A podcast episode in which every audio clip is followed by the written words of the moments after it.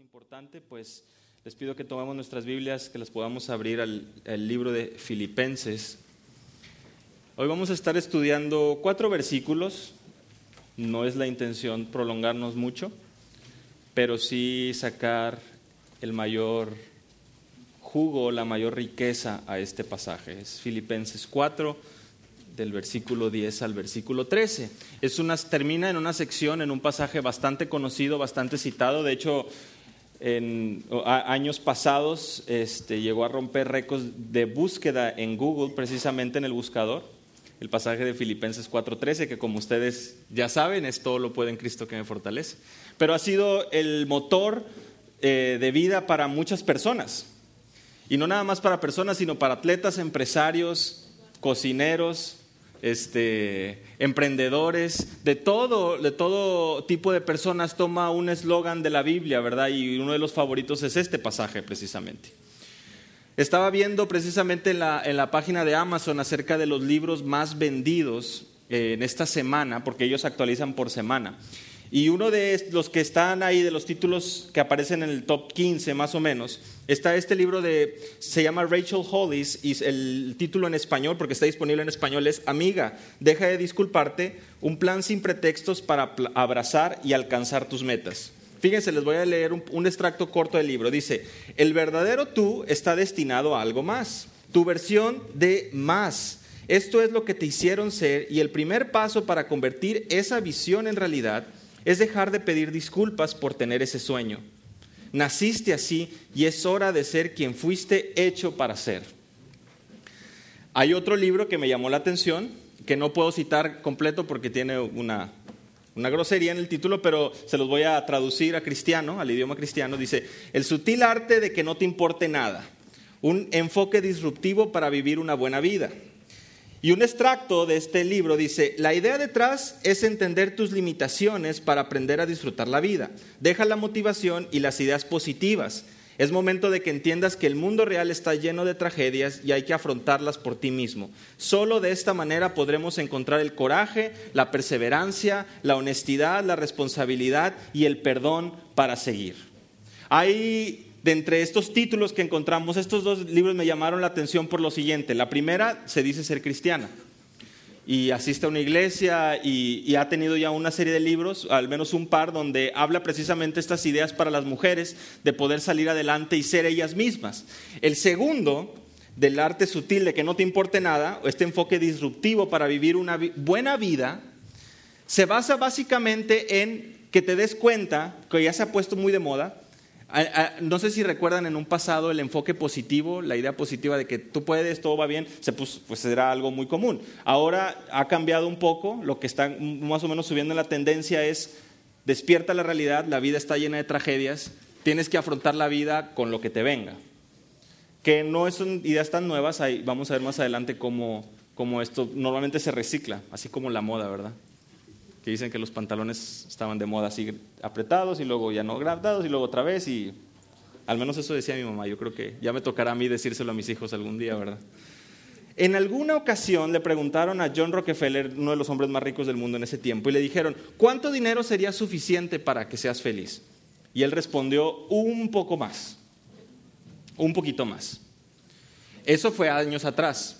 Hoy lo que la mercadotecnia nos enseña es que realmente necesitamos esos productos que nos anuncian para poder ser felices. Entonces, a lo que quiero llegar es que la superación personal, el alcanzar nuestras metas es un tema muy popular. La gente necesita alcanzar sus metas. Es interesante ver que a veces toman ciertas popularidades, eh, popularidad estas tendencias y hoy en día no es la excepción. Por lo que a mí me llama la atención que el mundo realmente no está contento con su vida ni con su casa, ni con su carro, ni con su estado físico, ni con sus hijos, ni con su trabajo, y mucho menos su jefe. Nos estamos quejando una y otra vez. Es algo común, es lo que la gente hace. Y, nosotros podemos notar ese disgusto porque no sé si sabían, pero una de las cifras en Estados Unidos es que cada casa, por cada familia, hay una deuda de al menos 7 mil dólares en tarjetas de crédito. Entonces, el mundo realmente está lleno de deudas, mudanzas, divorcios. Es cierto, muchas de esas deudas son a lo mejor justificadas, pero otras simplemente por tener eso que está ahí, que no necesitamos, pero que deseamos. Fíjense que en una obra de Shakespeare, en un extracto muy corto, él narraba acerca de Enrique VI. Y en esta escena, él trazaba al rey vagando por lugares rústicos de incógnito. Él no estaba vestido de rey, él estaba vestido de incógnito. Se encuentra con dos campesinos y les dice que él es un rey. Uno de ellos le pregunta, pero si tú eres un rey, ¿dónde está tu corona? Y el rey le dice esta gran respuesta, mi corona está en mi corazón, no en mi cabeza, no adornada de diamantes y de piedras de la India, no se puede ver. Mi corona se llama contentamiento una corona que rara vez llevan los reyes. Es precisamente esto del tema que quisiera hablar hoy. Y Pablo es un ejemplo claro y nos muestra en estos cuatro versículos principios muy importantes acerca del contentamiento. Hoy yo les quiero hablar de lo que un puritano hace años, Jeremiah Burroughs, denominaba la joya rara el contentamiento cristiano. Así que nuestro pasaje de hoy, Filipenses 3 del 10 al 13, quisiera que viéramos tres joyas de la corona del contentamiento que nos ayudarán a vivir en esta tierra. Siguiendo la denominación y las ilustraciones de joyas y coronas, quisiéramos verlo o quisiera presentarlo de esta manera. Tres joyas de la corona del contentamiento que nos ayudarán a vivir en esta tierra. Vamos a leer el pasaje. Dice, me alegré grandemente en el Señor de que ya al fin habéis reavivado vuestro cuidado para conmigo. En verdad, antes os preocupabais, pero os faltaba la oportunidad. Filipenses 4, 10 al 13. No que hable porque tenga escasez, dice el versículo 11, pues he aprendido a contentarme cualquiera que sea mi situación sé vivir en pobreza y sé vivir en prosperidad. En todo y por todo he aprendido el secreto tanto de estar saciado como de tener hambre, de tener abundancia como de sufrir necesidad. Todo lo puedo en Cristo que me fortalece. Dios, te damos muchas gracias por tu palabra. Agradecemos tu espíritu que nos guía toda verdad. Agradecemos de manera muy especial por esta, esta porción de la Escritura y rogamos que sea tu Espíritu quien nos, nos guíe precisamente, nos alumbre, nos permita ver y contrastar nuestra vida, nuestros pensamientos y nuestro corazón con lo que el apóstol Pablo estaba buscando enseñarles a la iglesia de Filipos. Bendice por favor nuestro tiempo aquí, permíteme ser fiel al exponer tu palabra. En el nombre de Jesús. Amén. El pasaje tiene porciones muy interesantes, pero primero quisiera que pudiéramos ubicar un poquito a Pablo, muy conocido, seguramente el héroe de muchos de los que estamos aquí, el héroe de la fe me refiero, y es que él está escribiendo desde una prisión en Roma. Hay que empezar por definir y entender dónde estaba situado Pablo. Ahora, Filipos, la primera ciudad de Macedonia en donde Pablo estableció una iglesia. De hecho, podemos leer en Hechos 16, una narración de encuentros que Pablo y Silas tuvieron en esa región. Y es que a, raíz de esos encuentros y de ese testimonio que dejaron ahí, pues fue que empezaron a crear un alboroto. Ustedes recordarán a aquella mujer con espíritu de adivinación que viene al encuentro y pues para bien de su alma, pero para mal de sus dueños, pues se les acabó el negocio porque pues le sacaron el espíritu y, este, y crearon un alboroto, al grado de que los metieron a la cárcel, es la, parte que estoy narrando, está en Hechos 16. Cuando los meten en la cárcel, es cuando viene un, estruendo en la noche. ¿Se acuerdan del carcelero?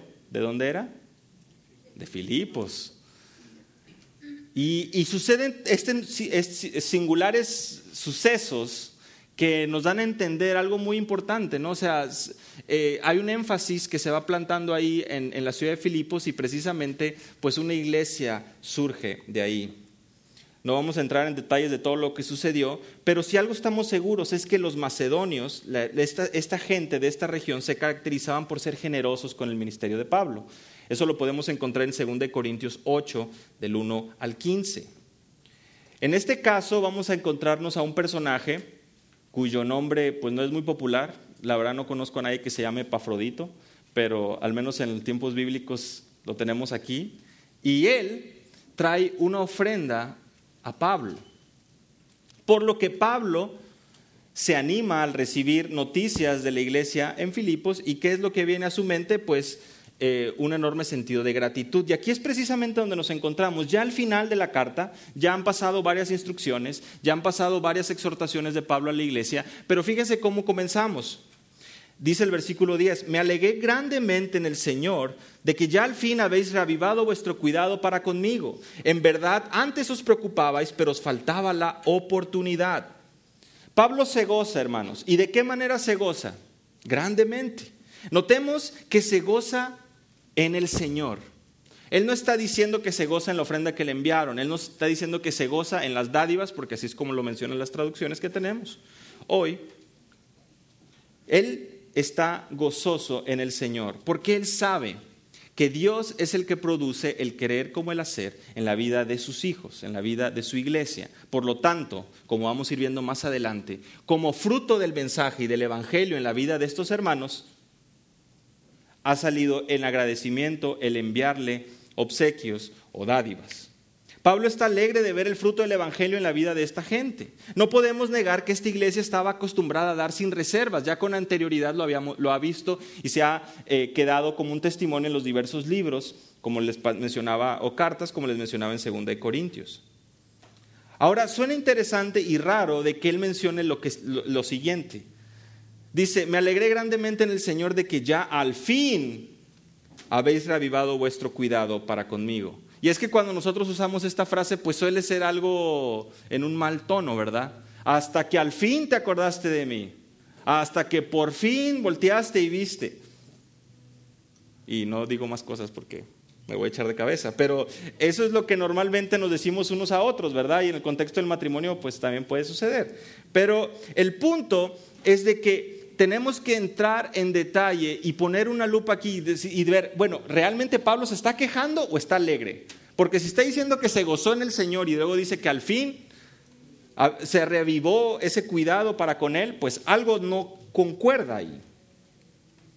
En la época grecorromana, y esto es importante saberlo, el dar y recibir era una marca de amistad, por lo que el hecho de usar el término de que se ha reavivado ese, ese cuidado para con él, implica que esa amistad estaba floreciendo de nuevo. De hecho, la palabra reavivar viene y se utilizaba mucho en el sentido botánico, o sea que estaba floreciendo nuevamente. Entonces Pablo está feliz, está alegre en el Señor, porque se acaba de dar cuenta de que se ha dado la oportunidad de que brote nuevamente ese cuidado para con él. ¿Por qué utiliza al fin? Fíjense cómo termina el versículo 10. En verdad, antes os preocupabais, pero os faltaba la oportunidad.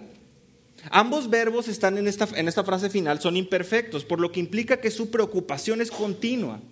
Es decir, ellos estaban preocupándose, pero no tenían la oportunidad de poder eh, hacerle llegar estos eh, gestos de gratitud. El tiempo intermedio en el que no le han dado apoyo no se debe porque no querían, sino porque no tenían la oportunidad, no tenían los medios. Si de algo estaba seguro Pablo es que Dios tenía el control de la situación. Y eso es lo que quiero que empezamos a ver en este primer punto, en esta primera joya de la corona del contentamiento. Y es que es vital una confianza en la providencia de Dios.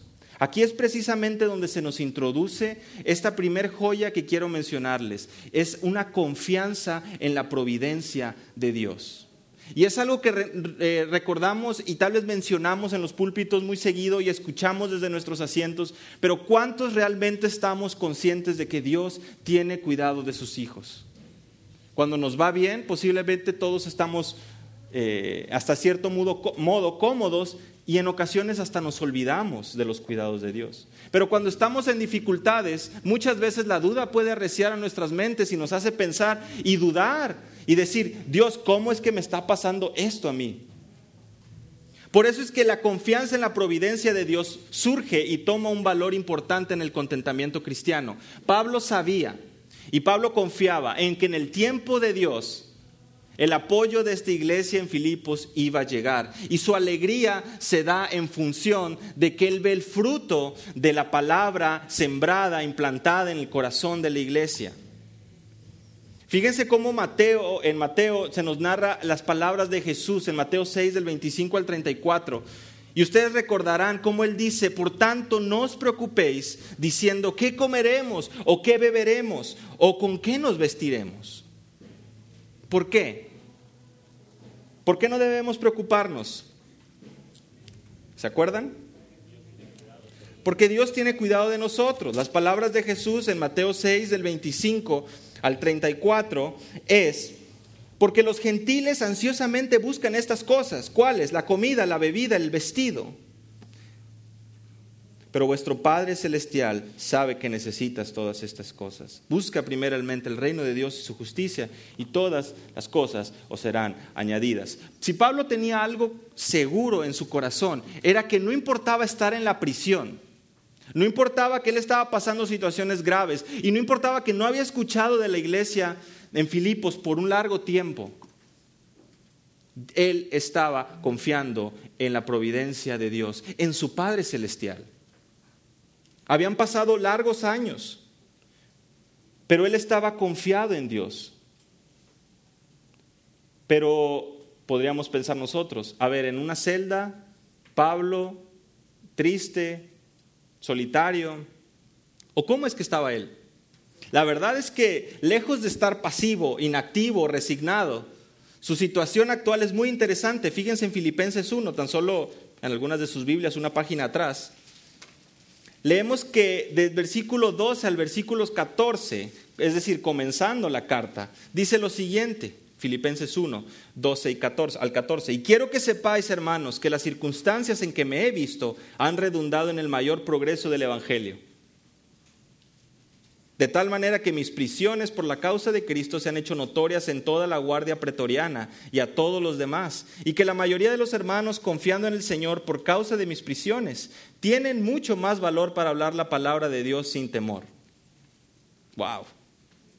Si prestamos atención a lo que acabamos de leer, Pablo está diciendo que todas estas circunstancias han sido para el progreso del Evangelio. Es más, fíjense en el versículo 13 como dice, mis prisiones por la causa de Cristo se han hecho notorias en toda la guardia pretoriana. Pablo era famoso. Claro, su fama era porque estaba encarcelado a causa de Cristo, pero de alguna u otra manera él estaba como activo. Él estaba ansioso por dar a conocer las buenas nuevas a quien se le pusiera enfrente. Su actitud de Pablo es de gozo increíblemente de gozo, aún estando en lo más profundo de una celda o de una prisión. Pablo no estaba triste, Pablo no estaba quejándose de la vida. Y es algo importante que debemos darnos cuenta acerca del contentamiento. Porque muchas veces confundimos y es que en la, en la, imagen grande, hablando de toda esta corona del contentamiento cristiano, pensamos, ah, es que el contentamiento tiene que ver con estar sentado esperando que Dios provea todo lo necesario. El contentamiento significa que yo no voy a buscar más, yo voy a estar sentado y yo voy a esperar. Pero no es así. Tan solo en este primer versículo, tan solo en esta primera perla o en esta primera joya, nos damos cuenta que la actitud de Pablo, lejos lejos de ser de queja, lejos de ser pasiva, lejos de estar buscando su propio beneficio o lejos de estar recriminándoles por haberse olvidado de él tanto tiempo y no haber buscado la manera de hacerle llegar lo que necesitaba, era de gozo en el Señor. Romanos 8:28, hace tan solo unos domingos, el pastor Henry compartía acerca de esto. Y es que es una muestra clara de los que aman a Dios Todas las cosas ayudan para bien. Esto es para con los mediante su propósito han sido llamados, ¿no? Conforme a su propósito son llamados. O sea, Pablo tenía claro algo. las buenas dádivas de nuestro Señor no se iban a terminar. Y Él iba a obrar, por lo tanto había que confiar en su providencia. El contentamiento, hermanos, sería imposible si Dios no tuviera el control de las cosas. Y aquí es donde empezamos a ver y se empieza a abrir un poquito el camino y empieza a mostrarnos quiénes sí pueden tener contentamiento y quiénes no pueden tener contentamiento. Conforme vayamos avanzando un poco más adelante, nos vamos a dar cuenta que el contentamiento es una virtud cristiana. No puede existir un incrédulo con contentamiento, porque el que lo da y el que lo provee y los fundamentos del contentamiento es primeramente confiar en la providencia de Dios. Ahora veremos un par más. Pero empieza a vislumbrarse, empieza a, esclarecerse un poco el panorama y empezamos a ver que la actitud de Pablo es una actitud de gozo en tribulaciones, pero porque él tenía claro un principio. Él tenía clara esta primer joya de las que le estoy hablando, la confianza en la providencia de Dios. Pasemos ahora a ver la segunda y le he llamado la complacencia ante las situaciones de la vida. Versículo 11 al versículo 12. La complacencia ante las situaciones de la vida. No que hable porque tenga escasez, pues he aprendido a contentarme cualquiera que sea mi situación. Sé vivir en pobreza y sé vivir en prosperidad. En todo y por todo he aprendido el secreto tanto de estar saciados como de tener hambre, de tener abundancia como de sufrir necesidad. Les estoy leyendo la Biblia de las Américas. Y yo sé que ya me empezaron a ver raro porque, a ver, ¿dónde están esas palabras? Ahorita vamos a ver, ahorita vamos a ir despacio. La complacencia, hermanos, Suena un poco raro, yo le, puse complacencia y, suena un poco raro, pero la verdad es que significa satisfacción, contentamiento, placer. Cuando nos referimos ante la complacencia ante las situaciones de la vida y al leer estos dos versículos, ¿qué es lo que nos estamos imaginando? Pobreza y riqueza, los dos polos de esta vida, ¿verdad? Financieramente hablando o materialmente hablando, los dos polos, tanto las riquezas como la pobreza. Por lo tanto, la complacencia tiene que ver con poder estar satisfecho, con poder estar tranquilo en cualquier ámbito de la vida, en cualquier polo que te encuentres. Rápidamente Pablo nos hace ver que su gozo no es porque le llegó comida y porque estaba viviendo en pobre, eh, mientras estaba viviendo en pobreza. Él menciona claramente que él no está interesado en el dinero de los filipenses, sino en ver el fruto en sus vidas. Eso lo vemos un par de versículos más adelante, en el 16 y el 17 del capítulo 4. Él dice, no es que busque la dádiva en sí, sino que busco fruto que aumente en vuestra cuenta. Él no está alegre porque necesitaba eso para poder vivir, como podemos leer en el versículo 11 y 12. Él no habla porque él no tiene ese gozo por su escasez, porque fue eh, satisfecha, sino porque ha aprendido a contentarse cualquiera que sea su situación. Es interesante notar eso. Rara vez, si no es que nunca antes habíamos o no es muy común el leer a Pablo diciendo que aprendió algo. Y saben algo, para poder enseñar algo bien, normalmente se tiene que primeramente aprender bien. Y si vemos y nos damos cuenta, la manera en que Pablo quiere introducirles esta idea va de la mano con precisamente los dos polos materiales, tanto las riquezas como la pobreza. Pablo les está diciendo, no es porque tenga escasez, porque he aprendido a contentarme cualquiera que sea mi situación. Yo aprendí. Y en otras palabras está diciendo, quiero que ustedes aprendan también. Spurgeon menciona lo siguiente, dice, no fue una lección fácil de aprender, especialmente cuando estuvo en prisión en Roma. Un soldado encadenado a su mano día y noche, por bueno que fuera como compañero, no siempre sería la compañía más agradable para usted ni para él y tomaría algún tiempo para aprender a contentarse con tal compañía. Pero dice Pablo, he aprendido a contentarme cualquiera que sea mi situación. Nos damos cuenta que Pablo sabía perfectamente a quién podía acudir en el momento que él se sintiera cansado y cargado, ¿verdad? Mateo 11, versículo 28, las palabras de Jesús, ¿cuáles son? Vengan a mí, venid a mí, Hermanos, las dificultades de la vida no, las podemos borrar, como bien mencionan los, los grandes títulos populares en las bibliotecas. Hay que hacerle frente a la vida. y al parecer esto ha sido algo que ha traído gran popularidad entre la gente hoy. Los estoicos era un grupo de seguidores de una filosofía interesante. Ellos decían lo siguiente, la filosofía de la fortaleza es que el individuo trabaja para hacerse efectivamente indiferente a todo cuanto no depende de sí mismo. Se prepara contra el hambre, el dolor, la pobreza. Es decir, que el estoico se entrena para la independencia. La palabra que aquí quiere decir sobre todo imperturbabilidad ante todo cuanto nos suceda. Les menciono acerca de este grupo de personas porque era una filosofía que estaba no floreciendo, ya tenía algunos años, desde el 300 antes de Cristo, pero estaba resurgiendo y estaba cobrando cierta popularidad. Y cuando Pablo dice, yo sé, yo he aprendido a contentarme cualquiera que sea mi situación, varios prendieron los focos y dijeron, oye, esto es filosofía de los estoicos. Pero como les acabo de leer hace un momento, la filosofía que es muy similar, pero que no es exactamente lo mismo, menciona cosas interesantes. Ellos estaban enfocados en obtener, por medio de su esfuerzo individual, el no ser perturbado por lo que estaba alrededor, sino permanecer firmes, permanecer fieles en lo que ellos denominan la búsqueda de la felicidad. Ellos querían ser felices y su manera de poder lograr esa felicidad era a través de esfuerzos humanos, a través de disciplina propia, para poder hacer que nada te perturbe, de que enfocaras tu trabajo simplemente a ser indiferente a todo lo demás y a prepararte tú contra el hambre, tú contra la pobreza, tú contra el dolor. Por lo tanto, cuando Pablo dice estas palabras, parece ser que estaría hablando algo similar. ¿Qué acaso Pablo se nos hizo estoico qué es lo que estará pasando?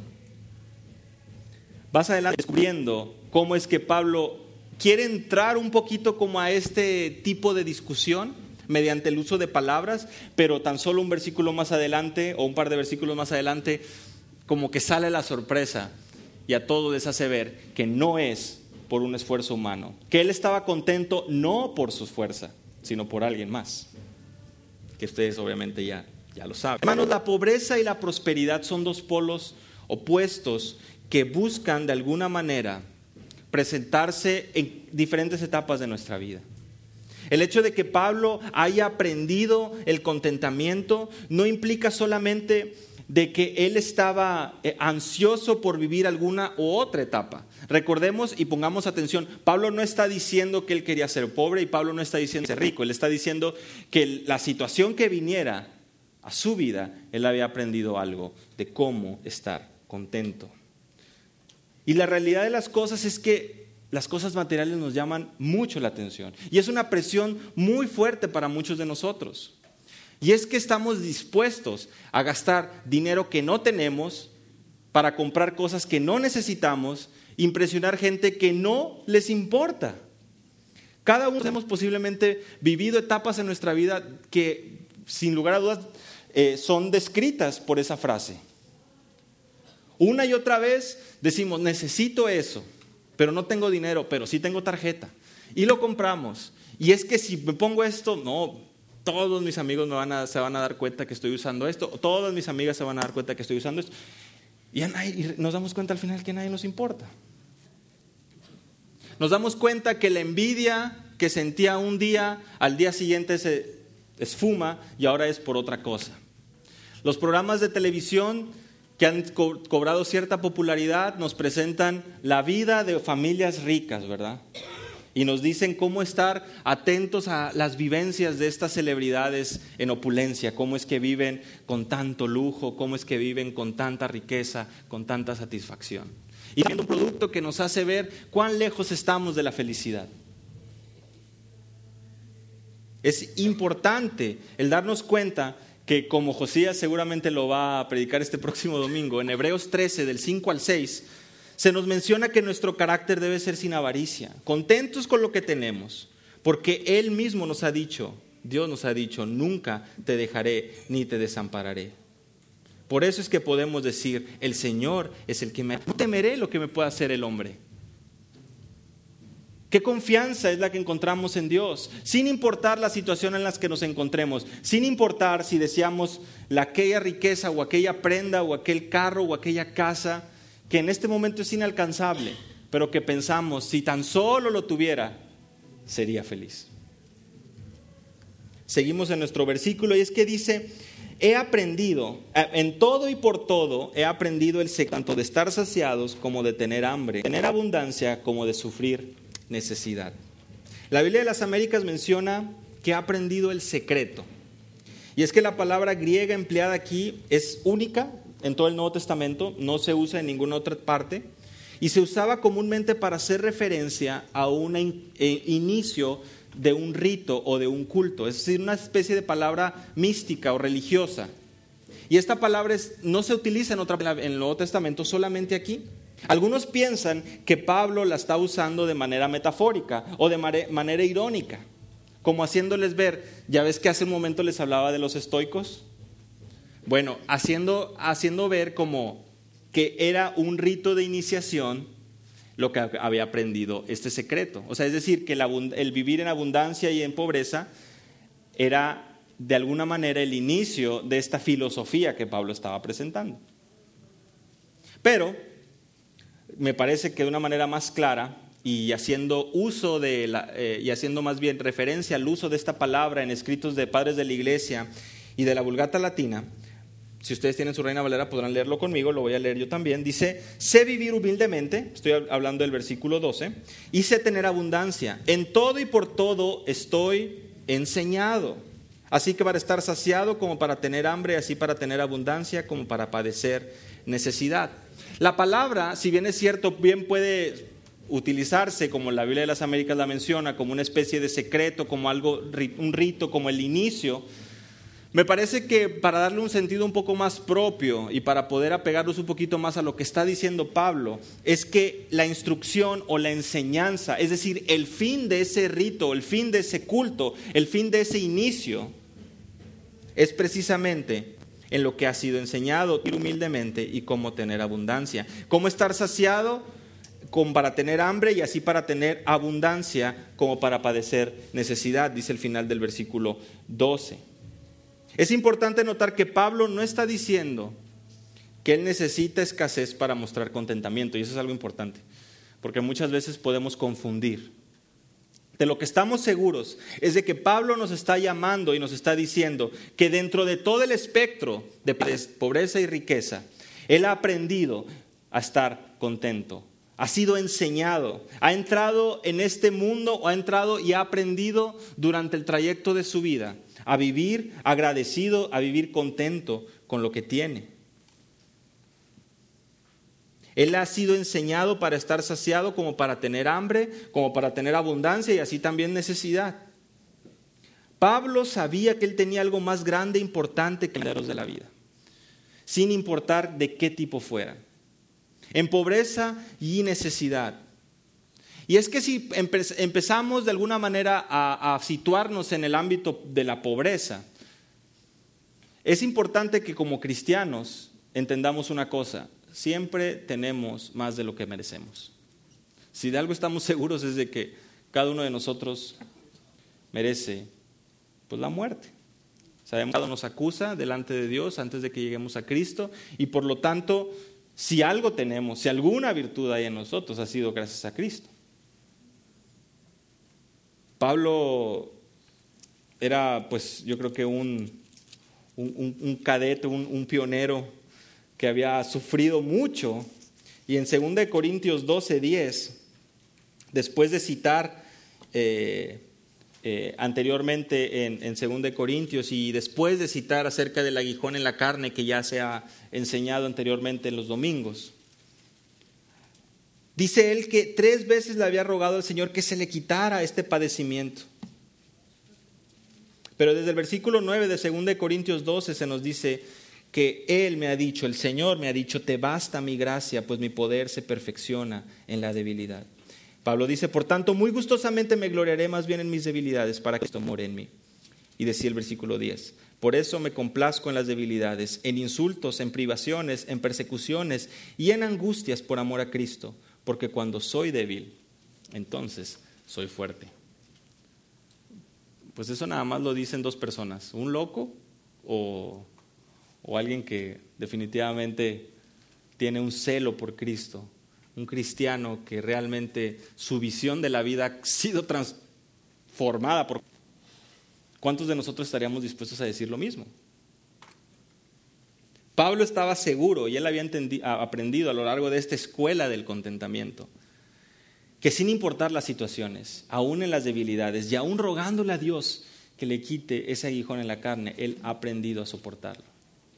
Un punto importante aquí, y no sé si lo notaron, eh, muchas veces el contentamiento y, en honor nosotros que defendemos la y la providencia de Dios, pues simplemente oramos y, y nos olvidamos de nuestros padecimientos. Es decir, nos está pasando una situación difícil en nuestra vida y como buenos cristianos nos sentamos y decimos, es para nuestro bien, Dios sabe lo que hace y no hacemos nada más. ¿Qué es lo que estaba haciendo Pablo cuando él estaba padeciendo? ¿Oraba a Dios? Los acaba de decir que él le había pedido cuántas? Tres veces. Hermanos, el contentamiento no va, como ya se había mencionado antes, no va de la mano de la pasividad. Y no va de la mano de, a lo mejor hasta cierto punto, mostrarse frío ante la situación. Y no en su sentido completo, porque finalmente cada uno de nosotros pues somos carne y sentimos. Pero en medio de la necesidad, en medio de la pobreza, en medio de la dificultad, no estamos, el comienzo no nos enseña a estar pasivos, nos enseña a rogarle a nuestro Dios. Nos enseña a ser humildes y postrarnos delante de su presencia y rogar de que sea Él quien nos sostenga en medio de la adversidad. No siempre la, oración será contestada de la manera que nosotros queremos, pero si de algo estamos seguros es que Él tiene cuidado de nosotros y todas las cosas nos ayudan para bien, ¿verdad? Hermanos, en alguna ocasión había un pedazo de papel en el púlpito de George White Whitfield. Era un aviso que decía que un joven recientemente había heredado una gran fortuna y estaba pidiendo oraciones de la congregación. A ver, él tenía una fortuna y estaba pidiendo oraciones de la congregación. Estuvo muy bien esa petición, porque cuando subimos una colina necesitamos de la oración para poder mantenernos firmes, pero al ir bajando no a tropezar. Y es precisamente ahí cuando nos sentimos más seguros, cuando muchas veces somos más débiles en nuestra fe. Cuando sentimos que ya la hicimos, que estamos firmes, que nuestras riquezas nos respaldan, cuando más débiles nos mostramos. Ustedes recordarán muy bien el Proverbios 30. Hace ya algún tiempo, Pastor Alejandro Pelufo compartió este pasaje, Proverbios 30, versículo 8, dice la segunda parte. No me des pobreza ni riqueza Comer mi porción de pan, no sea que me sacie y te niegue y diga, ¿quién es el Señor? O que sea menesteroso y robe y profane el nombre de mi Dios. Meditemos en esto. El contentamiento está basado en la primera joya, la confianza en la providencia de Dios, pero también en la complacencia ante las situaciones de la vida. Y nuestro tercer punto, versículo 13, nuestra comunión. Un reconocido pastor dice lo siguiente, la mayoría de las personas tienden a magnificar sus limitaciones, se centran en sus deficiencias, pero las escrituras lo dejan claro, todas las cosas son posibles para aquellos que creen.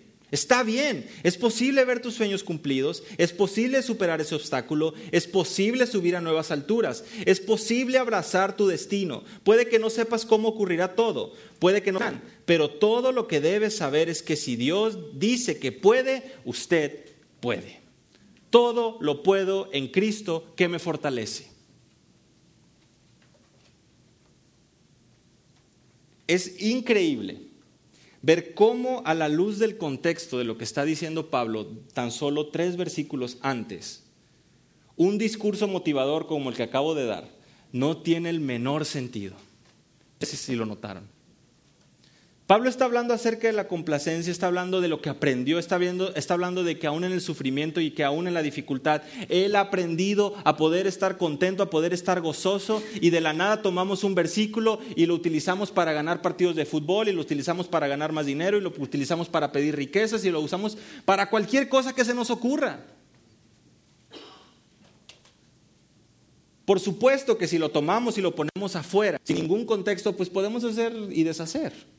Pero cuando acabamos de estudiar precisamente lo que Pablo viene diciendo, pues suena ilógico, ¿no? ¿En qué momento perdimos o se pierde tan fácilmente la visión? Al decir todo lo puedo en Cristo que me fortalece, Pablo está reconociendo que quien lo mantiene en pie en medio de la riqueza y de la escasez es Cristo. A diferencia de los estoicos, que confiaban en disciplina, en su propio esfuerzo, en sus propias ganas, en su fortaleza, la confianza de Pablo no estaba en él, estaba en Cristo.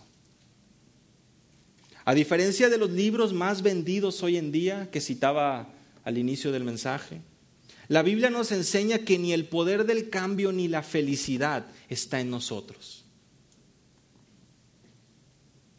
Aquel que lo está fortaleciendo en medio de lo que venga, ya sea pobreza o Cristo.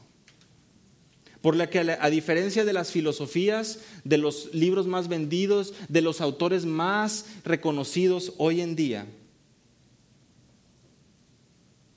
el cristiano entiende que su dependencia viene de Dios.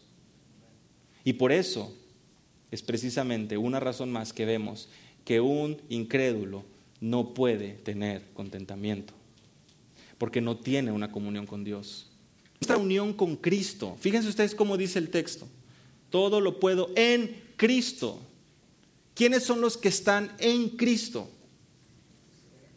Los cristianos. Una doctrina tan fundamental como la unión en Cristo nos permite a la iglesia encontrar redención, encontrar esperanza, encontrar ayuda, precisamente cuando las dificultades de la vida arrecian. Cuando parece que no hay manera, es cuando el creyente, en medio de su dificultad, en medio de su tentación, dice, yo puedo, todo lo puedo en Cristo que me fortalece. Porque así como bien la tentación, Él ha provisto la salida. Porque aun si llegáramos a pecar, primera de Juan, abogado tenemos. Porque finalmente el cristiano entiende que por más disciplina propia que podamos tener, no podemos lograr nada. Al contrario, su poder se perfecciona nuestra debilidad. Y es cuando esto sucede que nosotros podemos decir que somos fuertes, no antes. Dios da la fuerza espiritual para seguir adelante.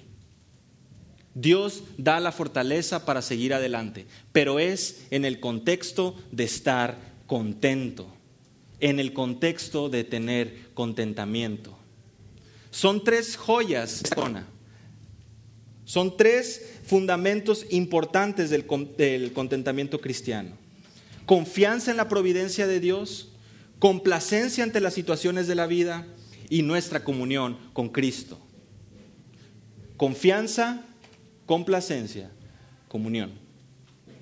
Las tres joyas de la corona del contentamiento cristiano que Pablo está presentando aquí. Decía Spurgeon, el contentamiento situación no es algo natural en el hombre. Las malas hierbas crecen rápidamente. La codicia, la insatisfacción y el murmullo son tan naturales para el hombre como las espinas para la tierra. No tiene necesidad de sembrar cardos y zarzas. Crecen mucho más por la naturaleza, porque son parte de la tierra. Así que no tienen necesidad de enseñar a los hombres a quejarse, se quejan sin que nadie les enseñe. Esa es la verdad. Nos quejamos constantemente como hombres, como, como humanos en esta tierra, codiciamos, y es que se ha tornado muy difícil entender pasajes bíblicos tan claves como este. ¿Cuántos de nosotros nos recordamos habitualmente que nada hemos traído a este mundo y nada nos vamos a poder llevar? Hebreos 13:5, lo mencionaba hace un momento, nos llama a estar siempre contentos con lo que tenemos, siempre contentos con lo que tenemos, siempre buscando ese gozo, esa alegría, porque confiamos en la providencia de Dios, porque estamos contentos con lo que tenemos hoy y porque tenemos comunión con Cristo y así es como podemos hacer todo porque Él nos fortalece para andar en sus caminos, Él nos fortalece para caminar esta vida que está llena de dificultades. Y así como la pobreza suele ser una tentación, lo es también. Lo acabamos de leer hace un momento. No me des pobreza ni riqueza. No sea de que comiendo y saciándome me olvide de ti o no sea que sin tener nada robe. Por eso quisiera compartir con ustedes 10 principios fundamentales para practicar el contentamiento en la vida cristiana. 10 principios mentales para practicar el contentamiento en la vida cristiana. Pero esto será el domingo 21 de julio, hermanos. En el Sundays in July, que se me ha invitado a participar. Domingo 21 de julio a las 10 y media. La segunda hora de la escuela dominical, ya volviendo, si Dios quiere, República Dominicana. Este, entrar más a detalle, porque no hablamos mucho del contentamiento. Eh, expusimos un poco, gracias a Dios eh, pudimos ver un poco y, entender, pero ¿cómo lo vivimos de manera práctica? Ya un poquito más práctica. Ya sabemos que nuestra comunión con Cristo nos habilita para lograr esto, ¿verdad? Pero pues es necesario caminarlo. Y disculpen el comercial, pero creo que es importante que como cristianos aprendamos a estar contentos. Pablo nos dio un gran ejemplo, nuestro Señor Jesús nos dio un gran ejemplo. Es necesario que aprendamos en la escuela del contentamiento. Démosle gracias a Dios por este tiempo. Dios te damos muchas gracias por tu paciencia y tu amor. Gracias por tu palabra, que es viva, es eficaz, es más cortante que toda espada de dos filos. Es increíble ver testimonios de hombres como Pablo que padecieron tanto, que sufrieron tanto, que pasaron por situaciones tan complejas. Los consideramos tan santos, tan llenos de pasión por tu evangelio. Y a la vez como él mismo menciona que ha tenido que aprender, ha tenido que poner atención, ha tenido que poner en práctica. ¿Cuánta más ayuda necesitamos nosotros hoy? Ruego, Señor, para que tu palabra pueda ser una realidad en nuestras vidas, para que, nuestra confianza en la providencia tuya, que el estar contentos en nuestro tiempo en esta tierra ante las adversidades de la vida y nuestra comunión con Cristo, nos deben habilitar para vivir una vida de contentamiento. Gracias Dios por este tiempo. En el nombre de Jesús te pedimos y te agradecemos, Señor. Amén.